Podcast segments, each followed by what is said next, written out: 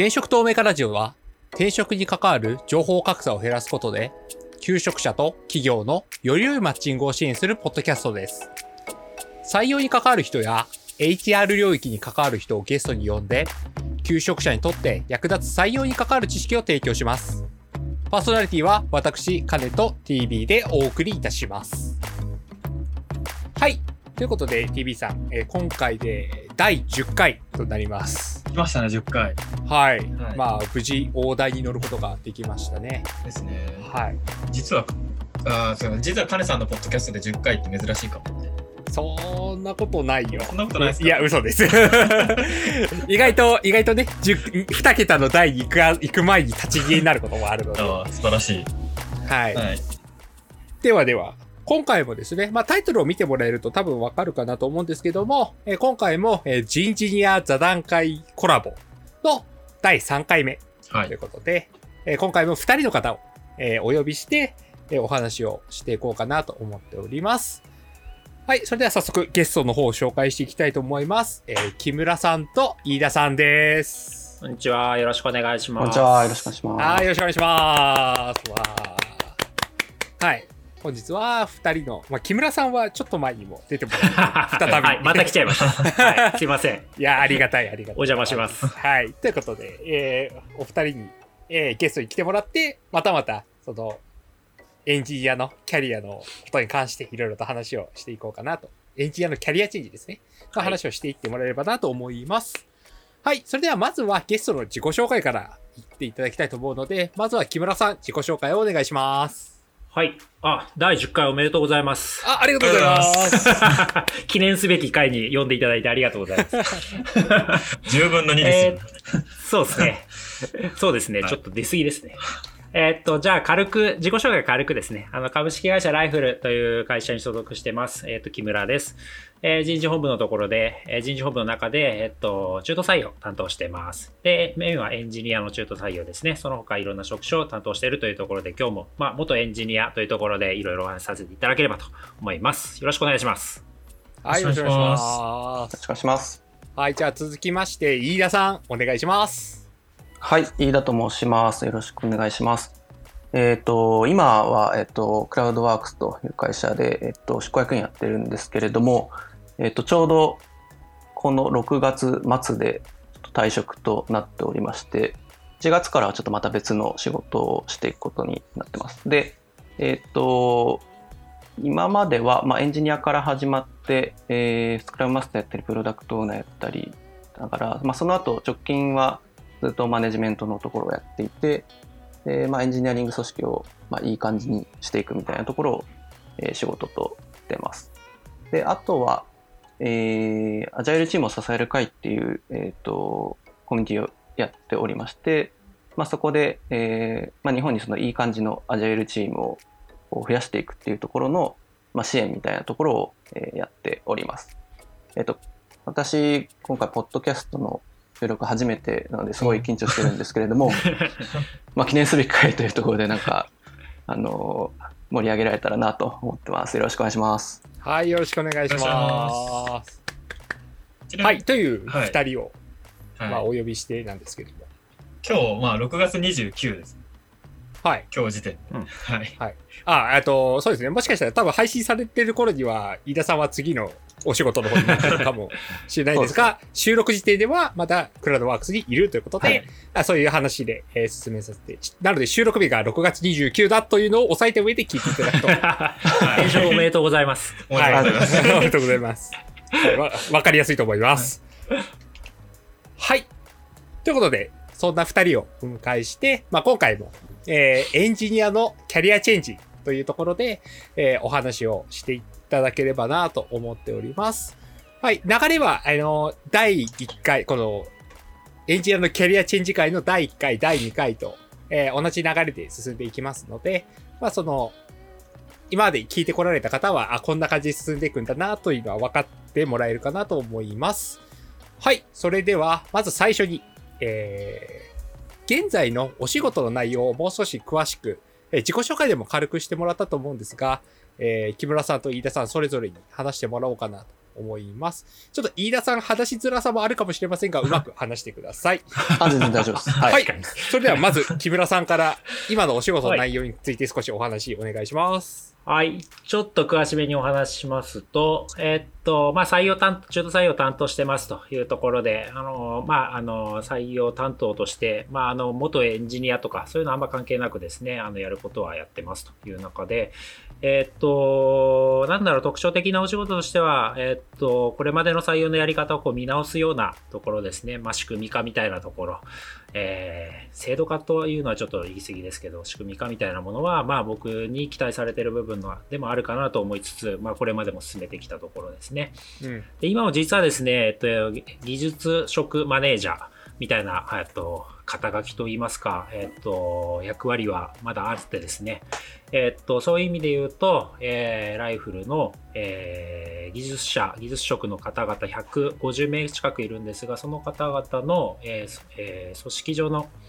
えー改善とか、えーもしくは、えーまあ、育成上のお話だとか、まあ、そういったところの、えーやり取り、お仕事なんかもあったりしますというところです。で、加えてですね、えっと、まあ、採用していくっていう意味で言うと、まあ、我々のことを知ってもらわなきゃいけないというところで、まあ、採用候補なんて呼んだりしますかね。いろんな呼び方あるんで、どれが正解なのかわかんないですけども、うんまあ、そういったところで我々をこう知っていただくような、エンジニア組織を知っていただくようなとか、そういったお仕事っていうのも、まあ、僕に期待されているところかなと思ってやってる部分ではありますというところです。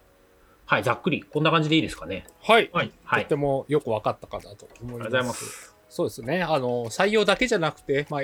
EM 的なこともやったりとか、あと広報的なところまで幅広くやられているっていうことで。そうですね。なんか人事にやっていうと、人事っていうとね、広すぎちゃうんですけど、私の場合はまあ採用っていうところに、まあもともと課題をか感を感じてですね、あの、やらせていただいている。まあ後ほど話すこともあるかもしれないですけど、まあそういったところで、まあちょっとロームとか、例えば組織開発とか、まあそういったところは、あの、私のあのスコープには入ってないんですけども、まあ採用にちょっと特化しながらやってるっていう感じですね。うんうんうんなるほど。なるほどはい。ありがとうございます。では、続きまして、飯田さん、えー、お話ししてもらってもよろしいでしょうか？はい。えっ、と、直近の仕事内容でいくと、まあ私も結構 EM という文脈での仕事が多いかなと思ってまして、えーまあ日々のそのマネジメントっていうところで、まあ、メンバーとのワンオンワンだったりとか、えーまあ目標設定みたいな話とか評価だったりとか、そういったものに始まり、まあ採用もやりますし、えーまあ制度みたいな制度作りとかもやったりしてますと。で、あとは、えっと、まあ、今、その、直近ずっと執行役員ということをやっていて、で、まあ、一番その何をやってきたかっていうと、まあ、経営との接続っていうところが、あの、一番大きかったかなと思っていて、うん。まあ、その経営戦略の、まあ、咀嚼だったり、えーで、それをその現場に伝えていくっていう話だったりとか、逆にその現場が持っているその課題感を、まあ、経営にどうやって、えー理解してもらうかっていうところの橋渡しを、えーとやってきてますと。で、まあ、うんそのために、あのーまあ、例えばその、なんでしょうね、その、エンジニアが抱えている、その、目の前にしているそのシステムの課題感を、まあ、どうやってその、伝えるかというところで、何かしらその定量的にそういったものを測れるようなものを試行錯誤したりだとか、うん。うん。っていうことをやってましたと。であとは、えっと、一応私も人事ニアの、えっと、コミュニティに所属させてもらっていて、で、まあ、一時期その人事に、えっと、片足突っ込んでやってたんですけれども、その時は、えっと、まあ、エンジニアの中でその、フルリモートとかフルフレックスとかそういったちょっと働き方をフレキシブルに、えっと、やっていこうっていう話があって、で、まあ、それを、まあ、あの、開発に関わる人だけじゃなくて、まあ、全社的にも、例えばそのバックオフィスだったりとか、営業の方たちも含めて、まあ、そういった、まあ、我々その、働き方をこう変えていくっていうミッションを持っていたりするので、まあ、会社としてもそういったところを体現していけるようにしようというところで、まあ、ちょっとそちらに片足突っ込んでやっていたっていう、えー背景があったりします。はい、こんな感じでよろしくお願いします。はい。はいありがとうございます。ありがとうございます。、飯田さんも幅広くいろんなことやられているなっていうのと。印象があって。執行役員ですからね。ら。うん、やっぱり。まあ、ちょっと何でもやるみたいな感じになって、ちょっと究極形態みたいな。いや、そうですね。いや、でも結構こう、ここ過去3回こう人事ニアシリーズってこうやってきてますけど、大体やっぱそこら辺のポジションの人は何でも嫌になりがちっていうのは、なんか良話も悪くもね、なっちゃい、なっちゃうところあるかなと思ってます。いろんなことを手広くやっていて、まあ、かつその経営層との橋渡し的なことも結構やってるな、みたいなのは、まあ、そのお話を聞いていく中であったりするので、そうですね。はい。うん。やっぱりこう人事とか労務とかそこら辺の人たちってそこと近くなるんだなっていうのを改めて、あの、感じましたね。そうですね。なるほど、なるほど。はい。実際、飯田さんも、その採用とかも結構やってたことあるんですか？そうですね。えっと、私が採用を中心に見るようになったのは2年ぐらい前なんですけれども、はい。その時はほぼもう他にあのやる人がいなかったんでまず一人えでーやり始めてはいで、まあ、それだともう、ま、回らなくなってしまうので、まあ、現場でその手伝ってくれる人を募集してうんうんうん。で、まあ、何人かその手を挙げてくれてで今はもうそのメンバーを中心にいろんなあの採用の、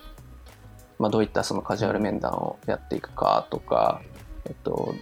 どういったその今はどういったチャンネルでやっていくのが良さそうみたいな話とかうんはい結構そのあたりを、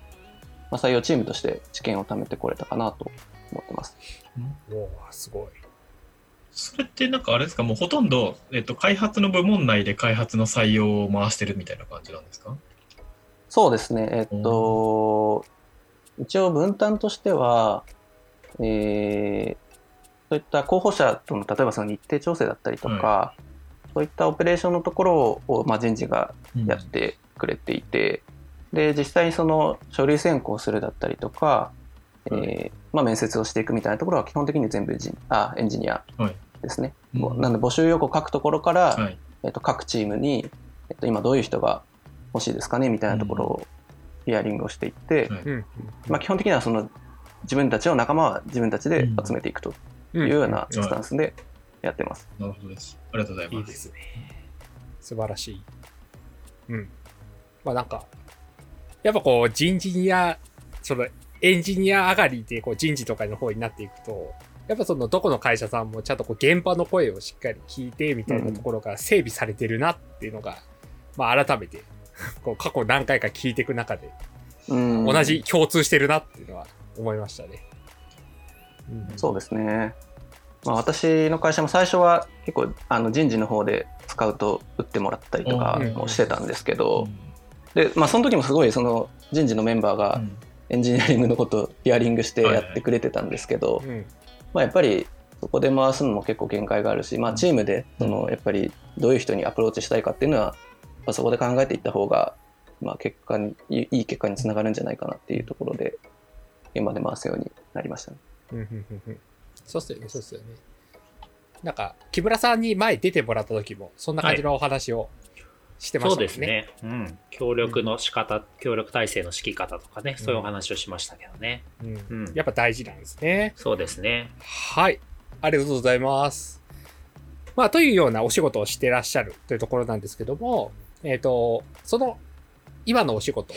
ていうのが、まあ、過去にエンジニアだった時と、なんかどういうところが違うのかな、みたいなところを詳しく聞いてみたいなと思っていて、えーじゃあまず木村さんから、えっ、と、なんかエンジニア時代と今の仕事で、ここが違うなとか、えなんかそういうのってありますか？えー、なんだろうど、どういう答えを期待されてるのかちょっとわかんないんですけど、はいうんざ結構ざっくり言っちゃうと全然違うって思ってます。なるほど。まあ、たそれは確かに。まあまあまあまあ。うんなんかねまあ、まあですよね。そうそう、あの、似てるとかっていうお話を多分したいんですけど、僕結構違うと思っていて、当然あの、なんだろう、抽象化する、えーできる能力が役に立つとか、もちろんそういうのはあるんですけど、仕事の質としては全く違うなと思ってて、うん。求められるものは全く違うと正直思ってます。はい。なので、誰でもできる仕事ではないなというのと、エンジニアが向いてるかって言われると僕は分かんないなっていうのが最近。あの無理やりこう結びつけることはできるんですけど難しいなと思いつつでもこのエンジニアから人事の仕事採用の仕事やるの楽しいぜっていうのはちょっと伝えていきたいなと思ってて、うんうん、そういうお話をまあこういう場も借りながらしてるんですけど、うん。まあだから結構違うなって思ってます。まあどう違うかっていうとなんだろういわゆる定型業務っていうか決まってやらなきゃいけないことっていうのがやっぱめちゃくちゃ多いっていうのと、うんあの、やればやるほど質が良くなるっていう量の問題っていうのは採用においてはかなりあるなと思っていて、まあ、おもてなしじゃないですけど、うんそういう一人一人に寄り添うようなお仕事って言ったらいいですかね。結構そういうのをですね、本気でやり始めると、いくらでも時間使っちゃうっていう。結構、まあ言ってみれば自分自身の考え方一つでかなりハードにもなるし、かなりシンプルにもなるっていう感じかなっていうふうに思ったりしてますねうん、面白いなと思いつつ、僕個人のこの、なんだろう、性格的なものとか含めると、こうこういう仕事の性質の方が合ってるなって個人的には思ってるんですよね。クリエイティブな仕事は合ってないっていう。なるほど。楽しか、えー楽しいんですけどね、もちろんエンジニアの仕事、うんクリエイティブの仕事っていうのは。はい。なるほどな。ああ、じゃあ全然違う？まあ、まだ方向性が違うってことですよね。そうそううんうんうん、全く仕事は違うと思いますね。うん。似てるとこ探そうと思えば探せるんですけどね。うんはい。なるほど、なるほど。はいはいはい。じゃあ続きまして、飯田さんはどうですか？そうですね。まあ、結構そのマネージャーのこう、リアルみたいな話をしちゃうと、はい。結構そのシステム、まあエンジニアしてる時に、そのシステム相手で、こう例えばバグがあって、こうすごい詰まってしまったみたいな時って、まあすごいそこにこう向き合うのって、まあ疲れるとは思うんですけど、まあ一日まあ寝れば結構回復してまた次の日、シャキッとそこに向き合えるっていう感じになると思うんですけど、うん結構そのそれがじゃあ組織相手だったらどうかっていうと結構やっぱりそこに向き合う向き合い続けるのってこう大変だなって思うところがやっぱりありますね。なのであのやっぱりそのシステムを相手にするのかその人間とか組織を相手にするのかっていうところでそのやっぱりその向き合い続けることの大変さっていうのはなんかまた違ったその特性があるのかなとは思っています。うんであとは、えっと、結構思うのはそのバグとかそういったものって一度解決すれば自分の中にその引き出しができていってあの、うん。次同じものに遭遇した時って割とその効率的に早く解消できるってことがあると思うんですけど、でもそうやって人人とか組織の場合だと似たような話でも同じぐらいその解決に時間がかかってしまうみたいなことってよくあると思っていて、そうすると、まあ、なんでしょうね、その、じゃあマネージャーがそのどうやってその成長していくかっていう、そのステップアップの仕方もやっぱり違うのかなっていうふうに感じます。で、まあ一方でなんかそういった、その組織にまつわる問題をこう一個一個こう向き合って解決していくっていうものを、まあそれでやっていくのもまあ一つあるんですけど、まあよりなんかその仕組みでこう解決できる人みたいなところは、まあ、エンジニアリングであっても、マネジメントでもあの優秀なのかなっていうふうに思ったりします。うんうんうんうんうんなるほど、なるほど。ああ、やっぱり、やっぱそこでの違い。まあ、さっき木村さんもおっしゃってた通り、力をかければかけるほどやることができるみたいに、その、一定量の仕事量じゃないっていうのが多分人によって変わるんでしょうね。うんこの人にはこのくらいの仕事量が必要だとしたら、別の人にはまたそれ以上にかかったり、それに少なくなったりが、人によって違うっていうのは確かにありそうですね。相手ねうん相手が人ですもんね。不確的要素が多多すぎるって感じですよね。うんうんああ、確かに。そのシステムみたいに同じシステム、同じ考えを流用するとかが難しいところはありますよね。ただ経験値ね、ね溜まっていくと、やっぱり似たようなケースで対応の速さとかね、丁寧、より丁寧にとか、より誠実に対応ができるとかね、あると思いますけどね。うん。うん。確かになんかこう、丁寧度とか誠実さとかは、かさ経験を重ねるとより洗練されていくイメージはそうですね。ありますね。うん。まあ、極端なこと言うと、僕らエンジニアがもしかしたら苦手なとこだったりするかもしれませんもんね。わかります。そうですよねう。んいや、わかりますわ。だから結構その、どうですかねやっぱやり出した頃大変だったんじゃないですか。いやー、めっちゃ大変というか、めちゃめちゃ叱られましたよ。ああ、そうなんですね。今も叱られますよ、普通に。あの、人と人とのこのコミュニケーションとか、はいはいはい。一つ一つの、なんだろう、態度、言動みたいなものも含めて、やっぱりしっかりこう、アドバイスもらいますね。うん、はいあえて怒られるとは言わないんですけど。うんうんうん。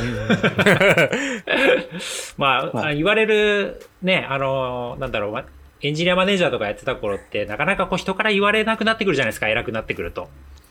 うんで、今ちょっと役割変わって、こう、違う角度でそういうことをこう指摘されるのってすごい新鮮だなっていうか、ありがたいなって思ったりしますね。なるほど。うんなんかキャリアチェンジして良かった部分の一つの一一つかもしれないですね。うんうんうんうんうんうん。飯田さんどうですか？いや結構そ今のお話につなげて言うとやっぱりあのそういった他人からのフィードバックをいかに受け入れられるかがあの、まあ、EM とかそういった職種に就く方にとっては結構重要な要素なのかなって思いますね。やっぱりそのこう何か例えば方針だったりとか何か考えをこうアウトプットした時にこう、まあ、ポジティブもあれば当然ネガティブのリアクションもあるのでうんなんかいずれもこうちゃんとその自分にフィードバックして、うんえー、と考えをアップデートしていったりとか洗練させていくっていうことができるかどうかっていうところは結構あるかなと思います。確かに確かに。なるほなんか、ちょっと話それますけど、ど。はい。あの、人事、採用のお仕事をして、僕3年ぐらいになるなるんですかね。なんかエンジニアのお仕事と比べると、褒められる機会って減ったのかなって思ってて、それが僕が年を取ったからなのか、あの、組織の性質上の話なのか、まあいろんな要素はあるんですけど、やっぱエンジニアの仕事って日の当たる仕事なんだなって思うところ、ちょっとないですか？褒められやすいっていうか。あやっぱシステムを構築する、あの大きな障害を解消する、何か新しい機能で新しい価値を生むって、やっぱーすごく、まあ、企業の中にいると褒められやすいっていうか、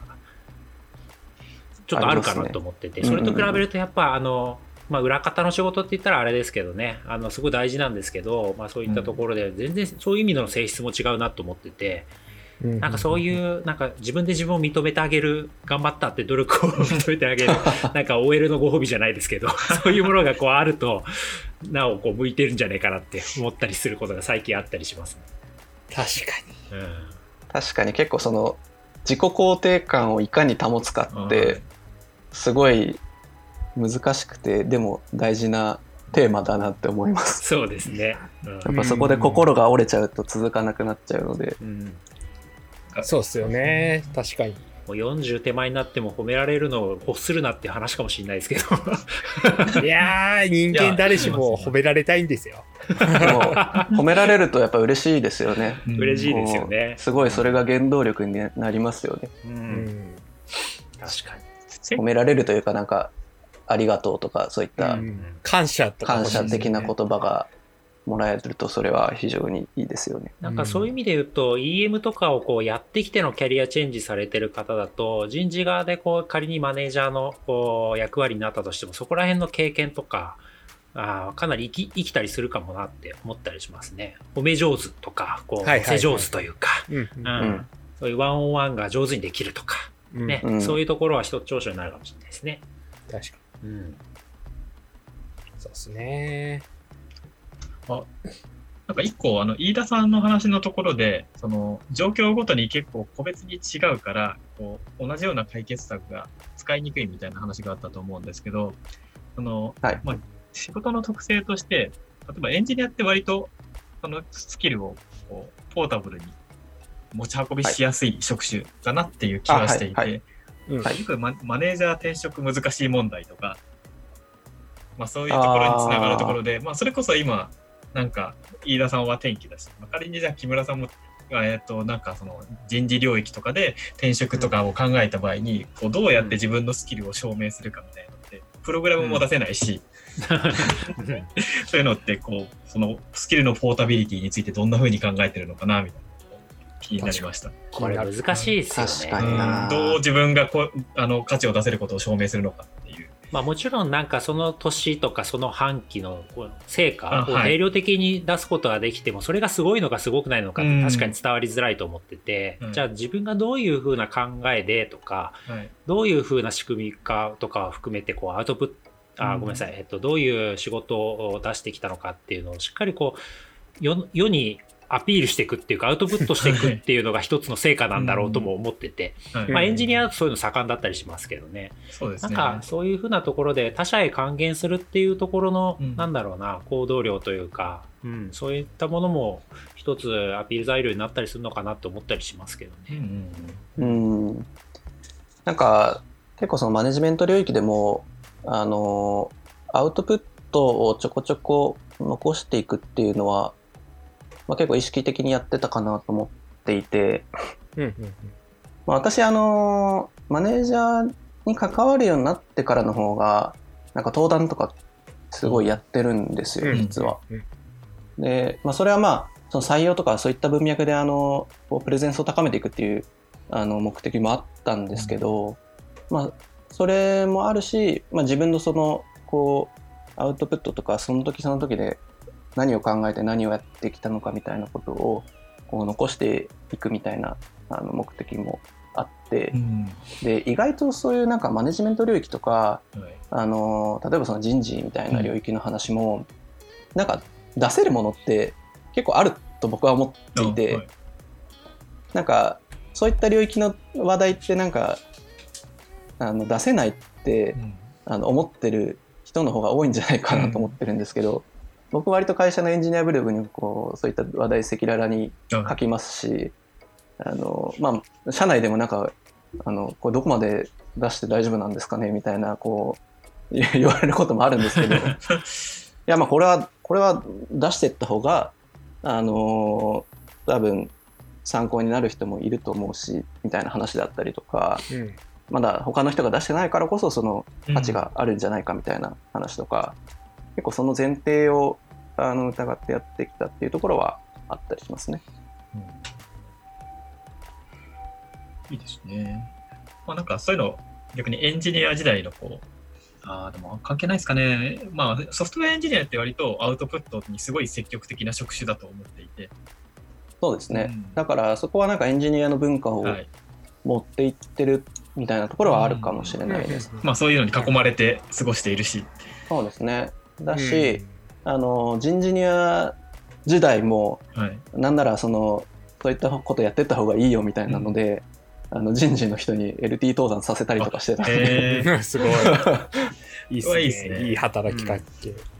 なんか人事にだとその人人事だとそのアウトプットって結構あの慎重にやらないと難しいのはやっぱあるはありますよね。あのそうですね。個人情報話すってことは基本ないと思いますけど、うんうんうんうんやっぱり失敗例とか話す時って特にそのなんかあの第三者がこう関わるような話になることって相応にあると思うんで、やっぱ慎重になるっていうのはよくわかるなっていうのは思いますね。エンジニアよりちょっと難しいかなっていう気はしますね。うんそういう意味で言うとそうなんですよね。失敗例とか話しづらさは多分あって、まあそれこそ別に組織の失敗例とかも、実はもしその組織の人が聞いたらどう思うのかとかやっぱあるじゃないですか。そうそうそうそうそうなんですよね。なので、そこの言いづらさは多分ありますよね。あれ、つい最近でしたっけ？あの、サイバーエージェントさんが、YouTube なのかな？ど動画なのかな？あの、何かこう、過去の失敗した施策とかをこう、はいはい、あの、一つまとめてあげてたりされてましたけど、うんまあ面白いなと思ったけど、いや、なかなか、あの、え、なんだろう、笑ってお話できるってすごいなって思いますよね。うん、確かに確かに。勇気いりますようんね。まあ、その分ね、あの、きっちり成功されてるからなんでしょうけど。うんうんうんうん。確かに確か結構そういう誰が見たらどう思うのかみたいなところって、すごいその想像力が必要なところだと思うんで、に。うん。まああの失敗もあるとは思うんですけど、まあ、ただやっぱり今こういうなんでしょうねそのネット上でその情報を得て採用していくだったりとか、まあその合わないままこう採用決めたりっていう世界観だと思うんで、うんうんまあ、そこにいかにその伝えていくかっていうのはやっぱりもっと攻めていってもいいんじゃないかなって思ったりはします。うんうん確かにわ確かかります。に。なるほど。いいところも悪いところも課題とかも含めてできるだけ表に見えてると嬉しいみたいな本当そうですね。なんか本当にオンラインだからこそなおさらですね。うんうんなんか優秀な人ほどね、課題がある組織で、はい。うん俺が何とかしてやるぜって思うもんだったりするもね、うんしたりするかもしれませんしね。そうですよねうん確かに確か一切逆に悪いところが見え、悪いところとか困ってることが見えないとうさんくささが出ちゃったりとかも。本当そうあですよるある。わかりますわかります。はい。そうですね。うんはい。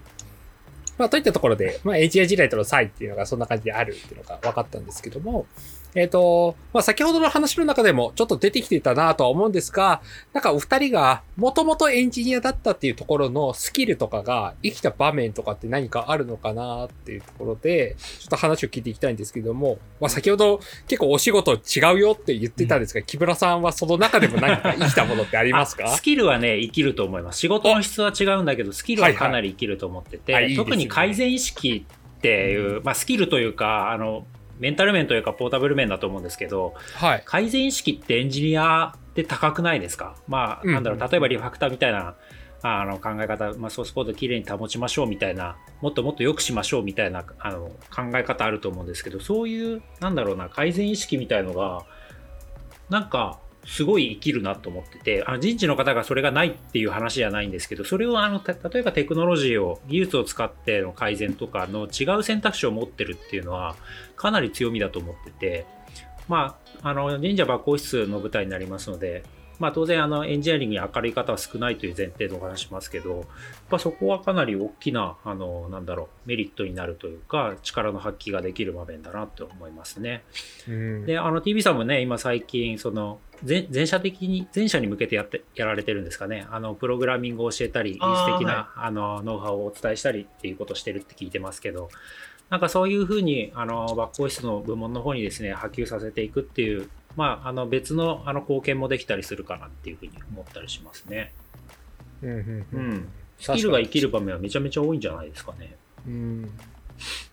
なんか、その改善のマインドうんとかっていうのってすごく、まあ、持ってる、まあ、それこそエンジニアって、そのアジャイルな考え方とかはし、なんか近いじゃないですか。どっちかっていうと。はいなのできっとそこら辺が生きてくるのかなと思うんですが、そこら辺やっぱ飯田さんは、そのアジャイルといえばみたいなものがあるので、ちょっと、そこら辺どうなのかなっていう。そうですね。あのー人事ニアの時に、その人事の中でそういった、例えば振り返りやっていきましょうみたいな話とか、うん。まあ、デイリースタンドアップやって、まあ、日々、その、まあ、振り返りの前にこう問題を検出してみようみたいな話とか、まあ、そういう、いわゆるその、プロセスとしてやったものも、まあ、ありますし、そうですね。まあ、あとは、なんでしょうね。あの、結構その人事の人がテクノロジーでこう自分たちの仕事の効率化を図りたいって言い出すようになって、えまあそれ結構 TV さんと被ると思うんですけれども、まああの、ロームの人がなんかガス書いーて、ああの、ローム周りの手続きーをこう自動化したりみたいな話とか、やっぱなんかこう、こうやればこういうことができるようになるっていうことをなんかこう技術となんかそのできることを結びつけてあげることで、あのいろいろそのなんかこういうあこれもできそうこれもできそうみたいなこう、イメージが広がっていくのかなっていう気はしてます。うんうんなんていうんですか、なんか、エヴァンジェリストじゃないや、エヴァンジェリストでいいのかな。伝道者みたいなあ感じですね。僕も似たようなのありました。なんか、あの、ロームの方がインフルエンザの予防接種会社でやるんだけど、それをこう、どうお受け付けたらいいかっていうところで Google フォーム使いたいっていう話があってうん、で、まあ、お部屋を予約しなきゃいけないんで、会議室とかを。それで人数規定に達したら、どんどんその選択肢が消えていってほしいみたいな要件を聞いて、じゃあ、パパッとなんか作ってみますよって言って、そしたらめちゃくちゃ感動してもらってですね、うん。あこんなんでいいんだって僕らからすると思うんですけど。なんかそういう方法こういうのがあるよっていうのをこう見せてあげるだけでものすごく人事も進化していくんじゃないかなって思いますね、うん。そういう役目僕らも僕らにとってはあるんじゃないかなって、うん、思いますけどね。うんうんうん。そうですよね。なるほど、なるほど。まあ、すごいスキルが生きたなっていう場面が今具体的に出てうんよかったですね。はい。ありがとうございますあと、スキルが生きた場面で、まあ、ちょっとその観点違うところでいくと、あのー組織設計とかで、結構そのエンジニア視点で考えたことはまああったかなと思っていて、うんうんうん。まあ、例えばそのなんかアラートをどうやって拾うんだっけみたいな話とか、じゃあそれをどうやって管理してどういうふうにその改善に落としていくのかみたいな話とか。あとはそうですね。なんかそのパフォーマンスチームのあるチームがこうパフォーマンスが落ちてしまった時になんかそれをじゃあどうどういうふうにそのカバーするのかみたいな話とか。うん。なんかそういうのって結構システマチックななんか考え方がこう組織にもなんか見出せるところってあるんじゃないかなっていうのは結構思ったりしていて、まあ、全然その違う部分もまあもちろんあるんですけどなんかそういう風な見方をして楽しめるかどうかっていうのが うん。結構うん。あのある気がしていてなんかやっぱりその課題が起きるたびになんかこういろいろ追われてマネージャー大変そうですよねっていう見方をしちゃうとこう面白くないんですけど、なんかこうエンジニアリング的観点からなんかこうシステムとのなんか近いところをこう見出してなんかこういう風なあのやり方を考えればなんかうまく解決できるんじゃないかみたいなうん。そういった目線で見ることでなんか結構その領域の仕事も楽しめるようになるみたいな発想が僕はあるんじゃないかなと勝手に思ってます。うん。なるほど、なるほど。いやなんか EMFM でこうひろきさんが楽しそうに話してる時みたいなのを想像しました。ああ、わかる。なんかなんだっけな、なんかモモニタリングの話で、じゃあなんかそのモニタリングとしてのワンオンワンの話とか、そんなエピソードを前に聞いた気がします、ねなんかそういうのとかもそうですね。そうですね。そうそうそう監視。設計の知識というか。うんうんうんうん。確かに確か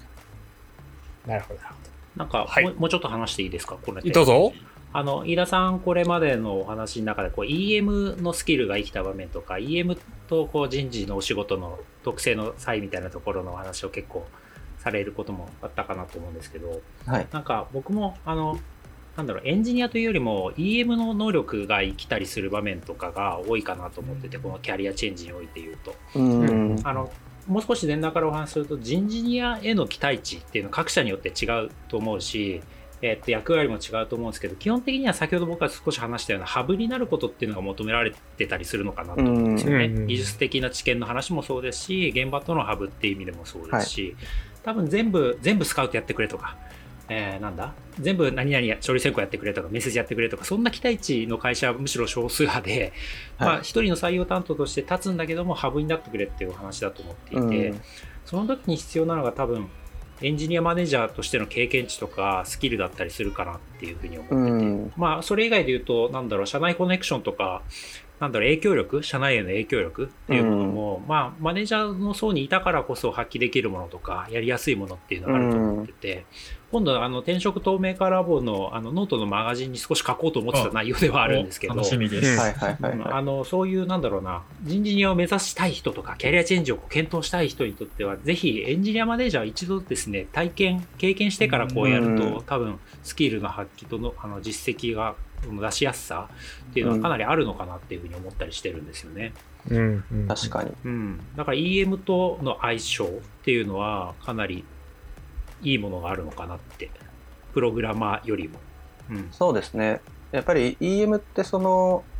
まあ、複数のチームを、まあ、単位で何かを見たりだとか、その開発と別のそのステークホルダーとのあのやり取りとかも結構発生したりすると思うんですけど、うんそういうなんかそのコンテキストの違うところでの何か前に進めていき方みたいなのって結構やっていると思っていて、うんまあそういその時のそのなんかた例えばじゃあそのワンオンワンを全員とやっていってそれぞれどういうものを持っているのかこう見出した上であの課題を解決していきましょうみたいな話とかってうんやっぱりその人事に行った時にも同じようなアプローチでこう前に進めていくことって多分できると思うんで、うんそこら辺は結構やってると安心感があるみたいなのはあると思いますね。そうですよね。意外と大きいのが社内への影響力だと思うんですよね。そうですねんそうですね。これはあのなんだろうなかなか数字でも測れないですしこういうスキルっていうふうに言えるものでもないし、まあ、人脈みたいな話で結構ふわっとした話になりがちなんだけど結構ね採用担当ってあの CTO なり、えっ、と、経営層なりとお話ししなきゃいけないとか、実際に選考官をお願いして、面接官をお願いして、そのフィードバックをしっかり受けながら、あの、壁打ち相手にならなきゃいけないとかあると思うんで、うん。なんかそういう意味で、こう、マネージャー層にいれば、そういう、もともとね、あの、エンジニアのお仕事の中でつながりも多いですし、話したことあるっていう状況が多分たくさんあると思うんですけど、多分かなりやりやすいというか、あの、うん。人事になってすぐ実績が出しやすい、そんな、そまあ、言ってみれば即戦力のキャリアチェンジができやすくなるかなっていうふうに思いますね。うん。うん。うん。うん。確かにそうですね。まあ、会社のね、規模によるとこは多少違いがあると思いますけど。うん。なんかあの、なんか、あ、うんどうぞどうぞ、カノさん。なんか、いろんな、その、人事になる時のキャリアのステップアップの仕方も人によって違って面白いなと思ってて。そうですね。ああ。はいあの、第2回で出ていただいた高橋さんとかはもうエンジニアからすぐ人事ニアになってたそうりですよね。うん。とかとか、みたいにいろんなキャリアがあって面白いなって聞いてました。僕もあのそうじゃなきゃダメっていう話じゃなくて、あのこういうメリットがあるよっていう感じですかね。うんそうですねそうですねんなるほどな。いや EM もレアリティ人材なんで、こう、そのダブルレアリティがすごい難しそうだなっていうのをこう思いま確した。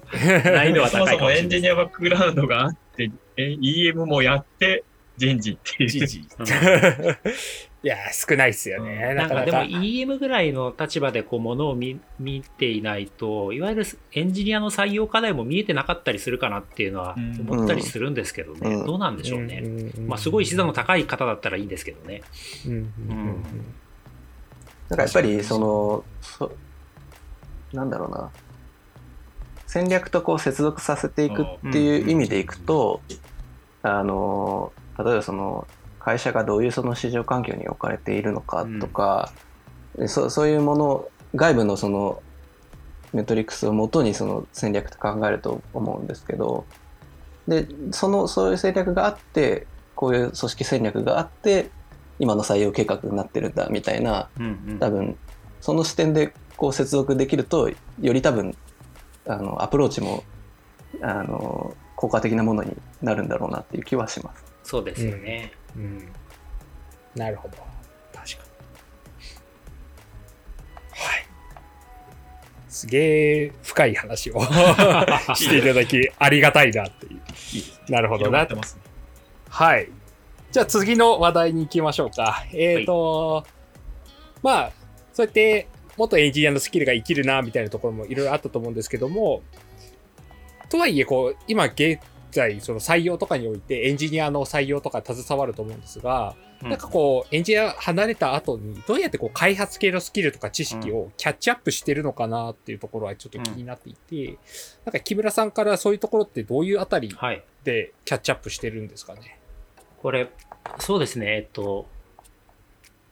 どう伝えたらいいか難しいんですけど、えっと、僕がこの人事へのキャリアチェンジをする前は、エンジニアマネージャー EM を、まあ、長い間やってたんですけど、うんその時とアプローチと仕方としてはそんなに変わってないんですね。まあ、量の差は出てるとは思います。減ってるっていう意味では、量の差は出てるんですけど、アプローチの仕方としては変わってませんと。で、具体的に言うと、えっと、いわゆる開発してみるとか実装してみるっていう機会は、だいぶ、えっと、なくなってるかなと思っていて、うんで必ぶっちゃけ今のところ必要とも思ってないですっていう感じですね。うんで最近ですと、あの、YouTube とか動画で実際にこの新しいなんとかっていう言語を使って、こう、やってみる動画、まあ、やってみたじゃないですけど、はいはい あの、実際教えるような動画とかもありますよね。ああいったもので、まあ、どうい、これがどういうものなのかとか、どういうふうに開発するのかっていう、こう、が、なんていうんですか、概略がわかるだけでもいいかなっていう感じ。うんうんうんで、幅広く知ってることの方が採用っていう意味では大事なので、うんまあ、そういった、なんだろう、知識の習得っていうものはするように心がけてますけどね。へうんえ、なるほどなるほど。まあ、ぶっちゃけ、なんだろう、この後お話しすると思いますけど、その方のキャリアプランをどう考えてるかによって、だいぶそれも違ってくるかなと思っていて、もう一度うん EM やりたいとか、もう一度うんうんうんうん開発やりたいとかっていう方なら継続してやった方がやっぱりいいと思いますし、まあ、私のようにもっとあの採用を突き詰めていきたいっていうものでしたら、まあ、違うアプローチの仕方があるでしょうし、まあ、そこは人それぞれで正解は変わってくるかなと思うんですけども、まあ、僕はそういった感じであのトレンドとか、えー知っておくべき、えっと、情報っていうのを幅広く知っておくっていう状況にしてるっていう感じですかね。うん、確かに確かに。やっぱ、うん。飯田さんはいかがですか？私は、えっと、キャッチアップっていう意味でいくと、まあ、マネジメントやり始めてからやっぱり、えっとできてないっていうのが正直なところで、えっとまあ前回、えっとトゥイティさんも言ってたと思うんですけどそうん。のプレイングマネージャーって結構難しいよねっていう話がやっぱりあったと思っていてで、まあ、私もそれを一時期あのトライしてたんですけどやっぱりそのプレイング要素を入れちゃうことによって逆にそのチームに迷惑かけちゃうみたいなうん。うんなんか飯田の飯田の分のその見積もりなんか本当に守れるのかみたいな感じにやっぱなっちゃうんですよね。プレッでシャーだわ。あのどうしてもそのマネジメントでこう差し込みが入ってきちゃうとそのチームのやっぱりベロシティにこう影響出ちゃうみたいな話がやっぱりあるんで、まあ、それはやっぱりあのやっぱりあの分けてで自分の集中するべきものに集中した方がいいなっていうところで、まあ、あの割り切ってそこから一回離れるっていうのをやってました。で、まあ、一方でその、まあ、評価とかそういったところであの見ていく必要はあるのでじゃあその、まあ、今取り組んでもらっているもののその技術がそのどういう価値があるのかとかどういう難しさがあるのかとかあのこれまであった技術と比べてどういう違いがあるのかとか、まあ、そういったあの概略のところはやっぱりしっかり押さえておく必要があるかなとは思ってます。で、まあ、やっぱりその一応これまであのエンジニアとしてはやってきてるのでその昔あったこういったものとなんか今のってどういう違うんすかね？みたいな感じで逆にそのもう教えてもらうみたいなそういうスタンスでやってきてましたね。現場とのそういうやり取り大事ですよね。今この技術を使ってることによる課題感とかね、そういうことをこう、うんうんうんあの求人の要件詰めていく段階とかでもいいと思うんですけど、そういうコミュニケーションをしっかり取っていくっていうのは、僕らはそういうお話ができるからね、メリットではありますよね。うん、うん。そうです確かに。ね。でまあ完全に書かないってわけでも、まあ、なくて、まあ、プライベートでもそのちょっとしたなんかボットを作ってみたりとかなんか、まあ、仕事の中でもあのこぼれ玉的なものをたまに寄ってみたりとかはまあするんですけどまあそれぐらいのレベルって感じですね。で、まあ、ちょっとこの後の話にもつながるんですけど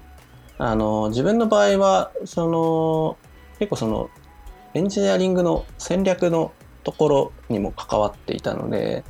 ちょっとその戦略を取り扱っていくあのポジションとしてはあのあまりその技術のその手触り感がないっていうのも結構ボトルネックになるなって思ってでまあちょっと今のあの仕事を一回離れてちょっと現場に戻ってみようって思ったのが、今後のキャリアみたいなところにつながってくるとえいう感じですね。なるほど。そのあたりはこの後のお話で少し 詳しく聞いてみたいなと思いますが。なるほど、なるほど。それぞれの。うん。あ、あの、1回目でしたっけ？なーねこさんが副業で開発してるっておっしゃってたじゃないですか。うんしてましたね。うん、あの開発したいな趣味でやりたいなとか趣味の延長でやりたいなっていう方はねそういう副業の方法もあるんだろうなとか思いつつ、なんか一つ思うのはこう人事にやっていうキャリアチェンジをもししたんだとしたらもうちょっともしかしたら本気でその人事とか採用とかっていうところのスキル習得に、まあ、あの自分の時間を振っていった方がいいのかもしれないですね。あうんそこは割り切ってうんやっていく必要がもしかしたらあるかなって思いますね。うん、うん、うん、うん。確かに。そこでこうよね。未練じゃないですけど開発が好きでこうこう続けてるとなんかどっちも中途半端になっちゃう可能性もあるよねっていうね、余計なおし心配ですけどそう,、ねいうのもあったりしますよね。あうんなんか今自分のキャリアの中でそのベットするべきものが何なのかっていうのを結構しっかり考えてその時間を使っていった方がうん良さそうだなって思いますねおっ。しゃる通りですね。うん。ですね。それこそ自分なんか転職したら、なんかほとんど人事領域に投資し続けてって、まあ、エンジニアリングはもうそんなに別に本当にじゃあ必要性があって、使うときに少し調べたりするぐらいですね。うん。うん、うん、うん。でもなそういう意味で言うとこの人事ニアのお仕事を続けてると多分僕らのメリットってどれ何年ぐらいで薄れるんだろうなって思ったりしますよね。ああ、うんそのエンジニアだった頃の、その積み重ねてきたものが、ああーそうそう。保険じゃないけどそういったものがどれぐらいで平準化しちゃうんだろうなと思って普通のあの非エンジニア人事の方とどれぐらいで同じになっちゃうんだろうかっていうなるほど。ああ、まあまあまあ。今後のキャリア。アにもつながる話ですけど、はいうん。じゃあちょっとそんな感じも含めて今後のキャリアについてお二人にちょっと話してもらいましょう。はい。じゃあまずは木村さんから今後のキャリアななんかこんなこと考えてますよっていうのがあれば教えてほしいんですけども。いや、ぶっちゃけキャリア迷子ですよね。キャリア迷子。キャリア迷子。キャリア迷子。いい言葉ですね。キャリア迷子。あの、今やりたい、そうそう、今やりたいこととか、もう少しやりたいことはもちろんはっきりしていて、僕はあの、この採用のお仕事をもうちょっと極めていきたいなと思ってるし、うんうんうんもっとプロフェッショナルな仕事ができるようになりたいと思ってるんで、まあ領域とかもね、採用のあの、職種とかの領域を広げていくとか、例えば、あの、障害者採用までやってみるとか、派遣とか契約社員のやり取りもやるとか、うん。広げ方はたくさんあるし、まあ、オンボードみたいなところも含めて組織開発の能力を高めていくとかもたくさんあると思うんで、まあ、そういった、あの伸ばし方っていう感じかなって個人的には思ってるけどじゃあこの人事にやってる特徴を生かしてどういうこうキャリア成長を描けるかとかどういう特徴をこう維持しし続けられるかみたいなところは結構悩んでてそういう意味で結構キャリア迷子なんですよね。うんうん。このままこう人一人事の人として成長してって平準化してしまう感じでいいんだっけかなとかっていう感じで悩んでたり、うん。うんまあ、突き抜きりゃいいって話かもしれないですけど、うん。そうねあの上司の方にそう言われたらはい頑張りますって言おうかないんですけど そうですよね。まあうんさっき言ってたそのエンジニアとしてのなんか持ってきたものがいつまで生きるのかみたいなところが。そうそうそうだからこのこういう今長所が出せてると思うんですけどそれがねいつまで続くかとかね、うんちょっと難しかったり分かれこれがあのそもそもメリットじゃなくなる時代が来るんじゃないかとかまあいろいろある中でこの採用のプロフェッショナルで突き進むのがいいのかどうかっていうのはやっぱ悩ましいところではあったりしますね、なるほど、なるほど。でもまああの明るく考えてますうんはいはい。ま、迷子だけど前向きだって感じですね。そうです 明るく迷子になってますあ、いいですね。素晴らしい。なるほど、なるほど。はい。じゃあ一方で、なんか先ほどの言いぶりだと、なんかこう、いそのキャリアに一つ道を見出したかのような飯田さんはどうなんでしょう？そうですね。えっと、まあ、ずっとそのマネジメント振り切ってやってきたっていうところで、やっぱりその自分のその技術との距離感がこう離れていってるのはこう実感していて、うん。で、で先ほど言ったようにその戦略とかそういったものを考えていくおあのポジションをやっていると、まあ、それはゆくゆく自分がそのボトルネックになるんじゃないかっていう、まあ、危機感が結構ありましたと。で、えっと、まあ、まあ、それで一回その現場に戻りたいと思ったのは、あの、一つあるんですけど、でな、なぜそうでも、そうしてまでやりたいかって言ったら、やっぱりその、戦略を考えていくのはすごい楽しかったんですよね。うんその技術戦略だったりとか、こう、組織戦略を考えていくっていうのは結構自分にとってすごい面白い仕事だなと思っていて、で、本当に自分が最初になんか考えたあの戦略ってすごいしょうもないというか、なんか何も語ってないみたいな。すごいなんかこう理想的ななんかなんかママイクロサービスを目指すんだみたいな何も語ってないんですよそれ 実は。でそこからなんかやっぱりいろんなそのフィードバックをもらってあのなんだろうなこうみみんながこうそこに向かってこう前向きになれるようなレベルのものってじゃあどういうものなんだみたいなことを考えたりだとかなんか実際にそのじゃあその戦略があることで各チームでそのちゃんとその戦術を考えられますっていう状態とかっていうものに結構なんか自分のモチベーションがあって、で、まあ、ちょっとそこにやっぱりあのよりこう高いレベルでなんかアプローチしていけるように、まあ、するためにちょっと一回、まあ、自分としてもその技術と向き合う時間を作ってみるっていうのが、まあ、今やるべきことなのかなと思った次第っていう感じですね。うん。なるほど、なるほど。うんうん、確かに確かに。そう、そういう見方もありますよね。うんうんうん僕実際エンジニアやってたのって本当にあのなんか3年とかうん3年も行ってないかもしれないあそう感じなんですよ。なんですねうんうんあのー新卒から3年ぐらいはそのエンジニアとディレクター兼務でやってたし、うんうんクラウドワークスに来てからも、えっと、5年クラウドワークスにいるんですけどはい。その前半の半分ぐらいがやっぱりエンジニアに集中してた時期なんでその後やっぱり違うプロダクトオーナーとかマネジメントに振り切ってきてるので、うん。合計でいくとやっぱり全然浅いので、まあそれだとやっぱりもうちょっとなんかやってもいいんじゃないって 思っちゃいましたみたいな。なるほど。なるほど。そうなんですね。なんか、そう言われると私は胸が痛いというか。いや、うん。私もエンジニア自体は4年ちょっとくらあいしかやってなくて、今スクラムマスターとかやってるはいはいはいはい。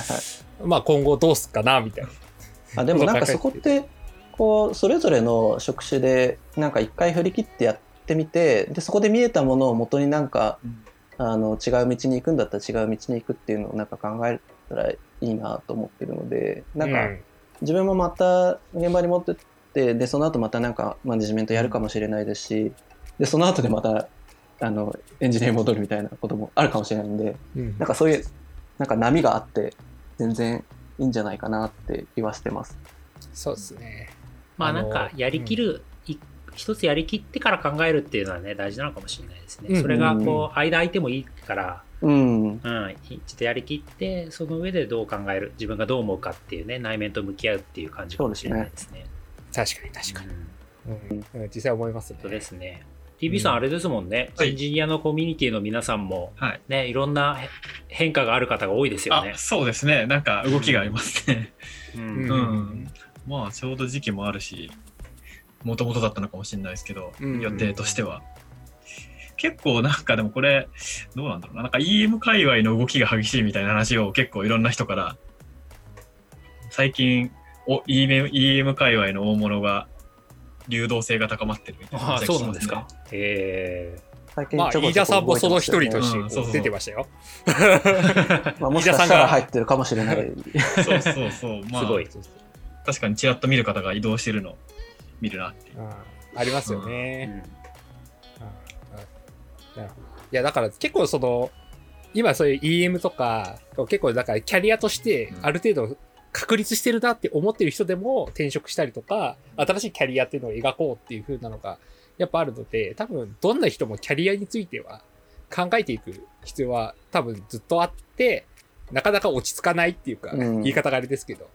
あの、常にキャリア迷子の状態は続くんだろうな。明るくね。明るくキャリア迷子になりましょうっていうのが、そうそうそう。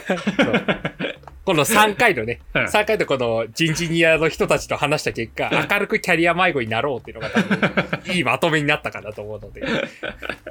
はい。なんかみんなで明るくキャリア迷子になっていきましょうっていう締めで、この。人事ニアと段階シリーズを締めようかなとはい。思います。はい。いいまとめができたかなと。はい。これタイトルにしてもいいですね。明るくキャリア迷子。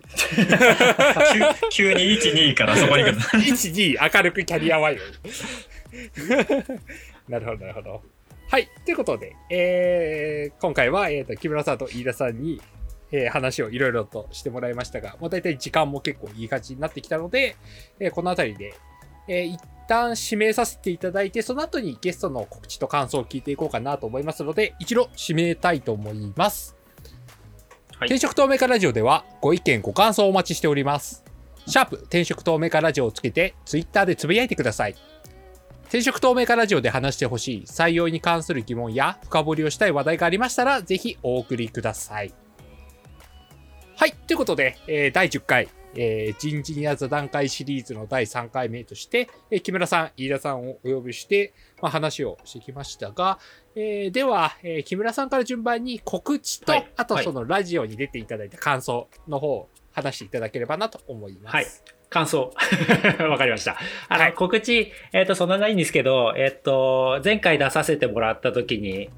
えっ、と、今期のエンジニア採用、無事クローズしましたみたいなお話をしたんですけど、えーもう早速来期の話を前倒しで始めてまして というところで採用ガンガンしてますんでぜひあの弊社ライフルのですね中途採用のページご覧になっていただけたら嬉しいなって思ってます。それと、えっと、新型コロナウイルスの影響で、ちょっと弊社のあの技術イベント、主催の技術イベントですね、あの、ちょっと止めてたんですけど、近くですね、あの、また再開も検討していきたいなと思ってますんで、うん。ぜひ、あの、再開した折には遊びに来てくれると嬉しいなって思ってます。うん。オンラインでやるかオフラインでやるか、ちょっといろいろ考えたいなと思ってますというところです。はい、はいぜひ、ライフルのこと知っていただけたらと思います。ありがとうございました。あ、ごめんなさい、感想ですね。はい、感想、感想。あの、すごい楽しかったです。あの、今回、あの、ざっくばらんに、フランクに話す回っていうふうに思ってたので、ちょっと、あの、ただ、普段通り楽しくやらせていただきましたけど、よかったでしょうか？よかったです。ありとっても良かったです。よかったですがとうございます。また何か機会で読んでいただけたらと思います。ありがとうございました。はーい。では続きまして、飯田さん、お願いします。えっ、と、私の方も、えっ、と、まだ現職の方にいるんですけれども、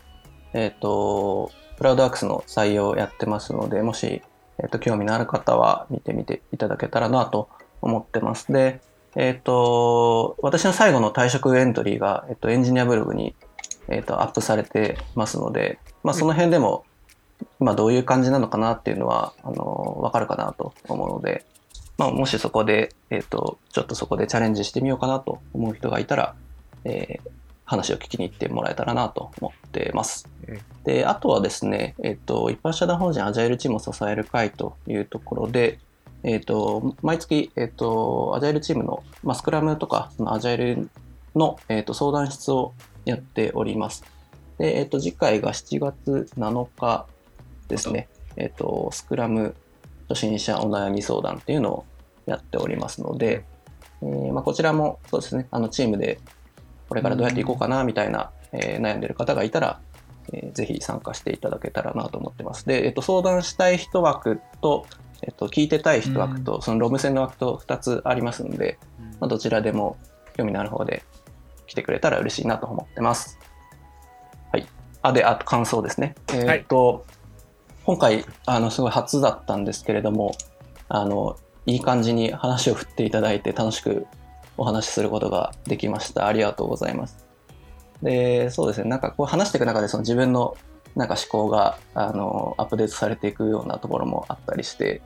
あのいい時間になったなと思っているので、まあ、もしまた何か次近い話題とかであのお話しできることがあったら読んでいただけたら嬉しいなと思ってます。ありがとうございました。はい、ぜひぜひ、もう何回でも出ていただいて。お待ちしてます。はい。じゃあ、最後にちょっと TV さん、この人事や座談会シリーズ3回を、なんか、は総括して一言お願いして総括してもいいですか？一言。そうですね。なんかあの、話が固まるかなと思ったけど、まあ、全体として本当にいい感じにいろんな話が聞けて、